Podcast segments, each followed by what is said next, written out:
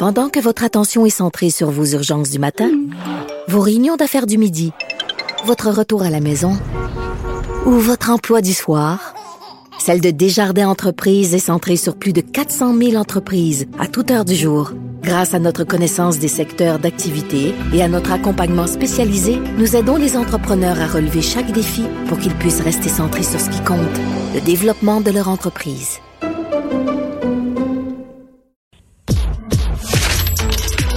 Économie, finance, affaires, entrepreneuriat. Francis Gosselin. Bonjour Francis. Salut Mario. On parle largement de décarbonation de l'économie, mais euh, les investissements dans les dans l'industrie pétrolière sont pas complètement terminés. Hein?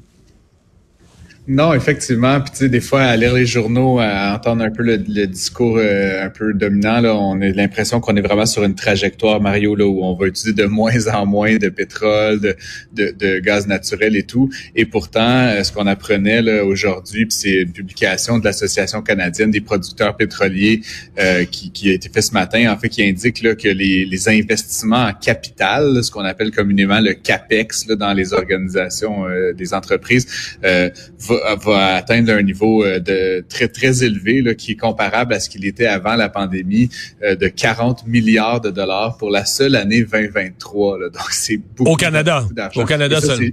Juste au Canada, oui, oui, excuse-moi. Donc, euh, oui, oui, c'est, donc c'est vraiment des investissements majeurs. Puis comme tu peux te l'imaginer, Mario, ben on n'investit pas cet argent-là là, dans, dans le vide. Là, on souhaite évidemment, euh, dans certains cas, entretenir des, des actifs, mais évidemment aussi euh, développer des nouvelles capacités de production là, de, de, pétrole. Il y a environ le quart, là, le tiers euh, et le, au quart de cet argent-là, Mario, qui va être investi dans le domaine des sables bitumineux et le reste dans des infrastructures plus traditionnelles de, de pétrole de gaz euh, naturel.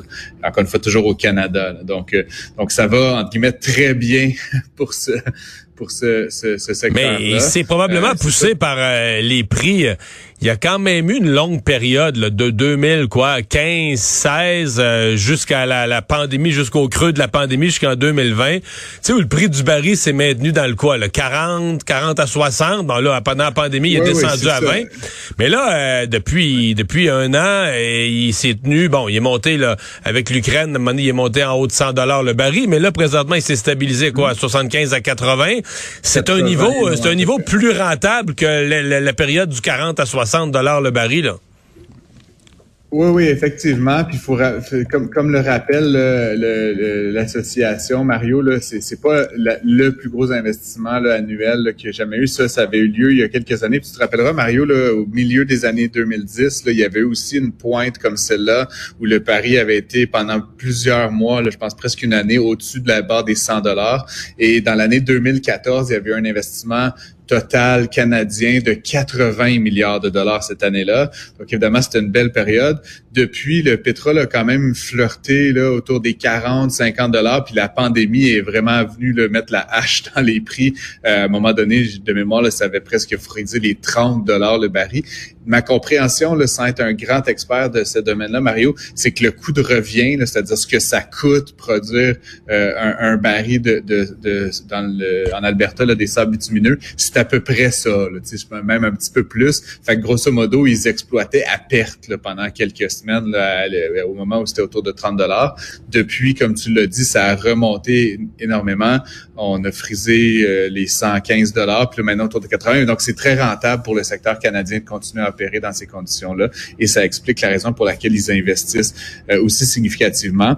Euh, le communiqué mentionne qu'il va y avoir des investissements aussi pour diminuer l'impact en matière d'émissions de CO2 de la de l'exploitation du pétrole, ce qui est toujours un concept qui me fait un peu rigoler, Mario, mais mais, mais quand même. Donc, c'est-à-dire Mais c'est vrai, on aimait, veut dire, euh, les sables bitumineux, je me souviens plus des chiffres, mais je pense que par rapport, mettons, il y a 20 ans, là, pour la même quantité de production, on émet la moitié moins en produisant. Mais tu vas me dire, on produit quand même du pétrole qui s'en va.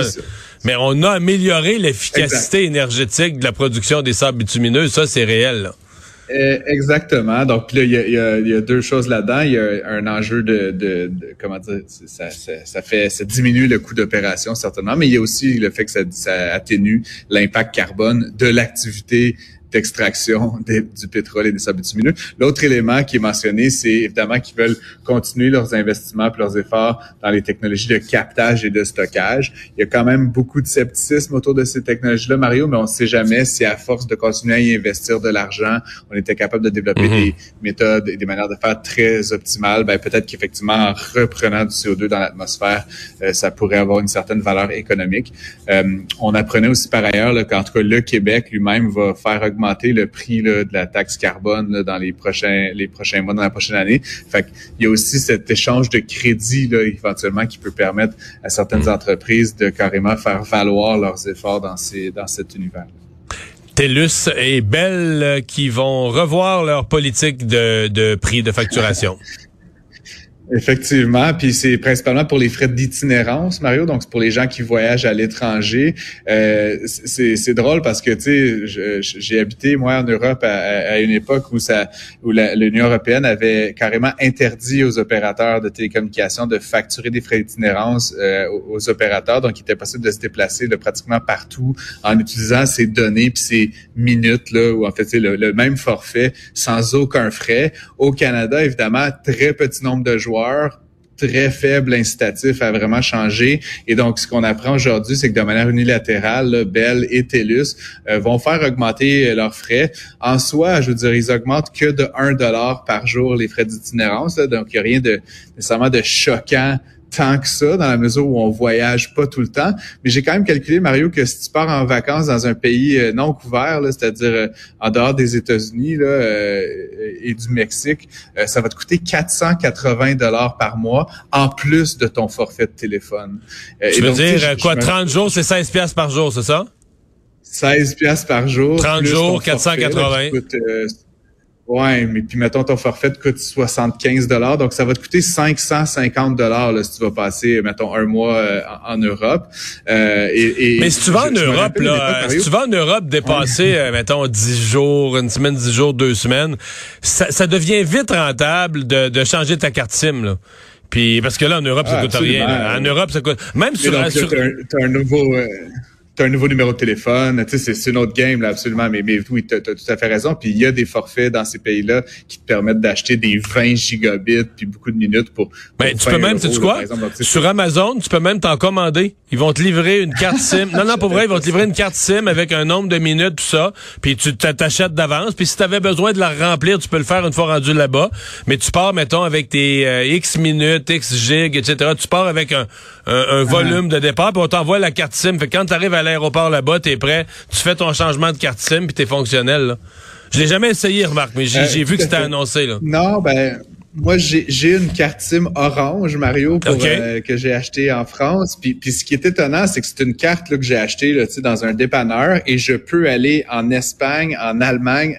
Je, je suis nobody, j'ai payé ça 20 euros, mais je peux mettre un petit peu de crédit chaque fois et l'utiliser entre guillemets, sans, sans frais additionnels dans Et ça te coûte beaucoup moins cher que, que, que, de prendre le, forfait d'itinérance de ton fournisseur canadien. Mais, mais tu ne peux pas m'appeler. Donc, euh, parce que évidemment, c'est un autre numéro, c'est un autre fournisseur, etc. Bref, mon point, Mario, c'est quand même que euh, sais la réglementation canadienne déjà fait en sorte qu'on est parmi les pays euh, développés où c'est le plus cher au monde de se payer des services de téléphonie mobile. Et là, se rajoute à ça des frais d'itinérance qui, tu sais, semble être une façon un petit peu détourné là, pour ces opérateurs-là de, se graisser la patte parce que tu vas passer, comme tu dis, une semaine au Mexique, tu vas t'acheter une carte SIM, nanana, ben non, tu vas payer euh, ton 100 dollars de plus à ton opérateur de téléphonie mobile. Euh, ça me rappelle, Mario, l'époque où on nous chargeait les SMS. Je sais pas si tu te rappelles de ça. On nous chargeait des SMS, 10 cents le SMS. Puis ma réflexion est la suivante. Combien ça coûtait dans les faits, envoyer un SMS, ça coûtait zéro. et, et, donc, on te chargeait 10 cents. Et donc, la profitabilité sur les SMS, c'était comme c'était extraordinaire pour ces opérateurs-là. Ben, évidemment, de voir que moi, si demain, je vais passer un mois en Europe et que je fais pas la recommandation d'acheter une carte SIM locale, je vais payer 550 dollars ce mois-là pour mon forfait cellulaire. Je, je vois pas quel, comment c'est justifiable au sens des coûts d'opération, tu sais, que, qu'il n'y ait pas eu une entente préalable, mm. par exemple, avec des opérateurs là-bas, de la part de Bell, de TELUS, de Rogers. Et finalement, c'est qu'ils n'ont aucun incitatif à faire ça parce que la réglementation ne les force pas à être concurrentiels sur le prix. Et donc, ultimement, c'est les, les, consommateurs canadiens qui payent. Je fouille dans ma mémoire, mais je me souviens pas, c'est-tu l'été passé ou l'automne passé, le, le National Post, pardon, avait fait un, un dossier sur c'est-tu les cinq affaires ou les sept affaires qu'on paye démesurément trop cher au Canada? C'était ça le dossier. C'était un d'impage économique. évidemment, tu, devineras que si je te parle de ça maintenant, c'est que ta téléphonie cellulaire arrivait tout de suite. les frais d'aviation, etc. Mais la téléphonie cellulaire, les, forfaits de données, ça arrivait tout de suite. T'sais, par rapport à l'Asie, par rapport à l'Europe, on paye ça démesurément cher. Effectivement, puis tu sais, dans, dans, dans, une période où on, on, on, a tout ce dossier là dans l'Ouest essentiellement, là, mais de fusion entre des opérateurs, où finalement on va essayer de diminuer encore la concurrence dans cet univers-là au Canada, Mario, ça pose la question, tu sais, est-ce que c'est est-ce qu'on est damné comme Canadiens, comme Québécois, à éternellement payer tu sais, des, hmm. des tarifs qui sont de l'ordre de deux fois plus élevés qu'ils sont euh, en moyenne en Europe, ou est-ce qu'éventuellement on va voir une forme d'encadrement euh, de ces de cette euh, espace-là. C'est une question qui reste ouverte, mais en tout cas aujourd'hui, clairement, de manière unilatérale, euh, TELUS et Bell ont décidé que ça serait plus cher. Puis euh, si vous n'êtes pas content, vous avez aucune option. Ouais. Ah, peut-être qu'on paye ça cher parce que ça compense pour le fait qu'on paye des impôts et des taxes très très bas. Là. Ah oui, ça, ça, doit être ça. Oui, ouais, ça doit être ça. OK, OK, OK. ça doit être ça. le marché de l'emploi aux États-Unis qui montre quoi? Des, des signes de, de, de ralentissement qui se calme un peu? Ouais, effectivement. Ben, c'est toujours intéressant, Mario, de comparer différentes sources de données. Puis euh, c'est aujourd'hui, là, euh, c'était dans le Wall Street Journal, mais c'est deux grands opérateurs là, dans le domaine du recrutement, le Zip Recruiter puis Recruit Holdings, qui montrent en fait là, qui ont vraiment dévoilé leurs données là, internes sur le nombre d'affichages de postes, puis le nombre de postes qui sont remplis là, aux États-Unis. Puis c'est vraiment des grands opérateurs, donc il y a des données là, euh, d'un bout à l'autre du pays. Et donc, ce qui montre, c'est quand même une diminution assez significative là, d'à peu près euh, de, de 60 du nombre d'affichages. C'est pas vraiment du nombre d'offres d'emploi. Ouais, c'est ça, effectivement. Puis on parle souvent des emplois à pourvoir, Mario. Là, c'est un nouveau, euh, c'est une nouvelle expression en économie parce qu'on a, on n'a pas vu vécu ça tellement souvent dans, dans l'histoire. Mais en ce moment au Canada, aux États-Unis, il y a énormément de postes à pourvoir qui ne sont tout simplement pas pourvus là, à tout moment.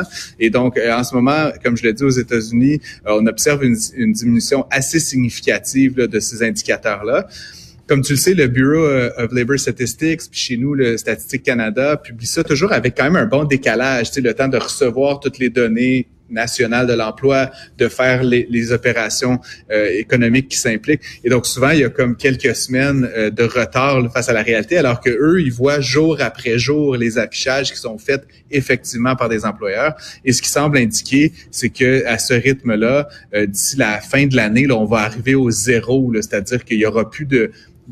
de, manière nette, il n'y aura plus de postes à pourvoir, donc on va être à une sorte d'équilibre. Éventuellement, là, on pourrait se retrouver, entre guillemets, sous zéro, c'est-à-dire où là, il y aura euh, ben, augmentation du taux de chômage là, parce qu'il y aura euh, plus d'offres de, de, travail, c'est-à-dire plus de travailleurs disponibles que, que de jobs euh, offerts sur ces sites-là. C'est un indicateur imparfait, mais comme je te dis, il est instantané, donc il nous permet de pressentir ce qui va peut-être être annoncé dans les prochaines semaines euh, aux États-Unis et, et, ça pourrait faire écho là, à ce qu'on va peut-être vivre au Canada. Et donc ça, en matière de politique monétaire, en matière de, on parle beaucoup de la récession, ben c'est un indicateur qui pour moi est super intéressant.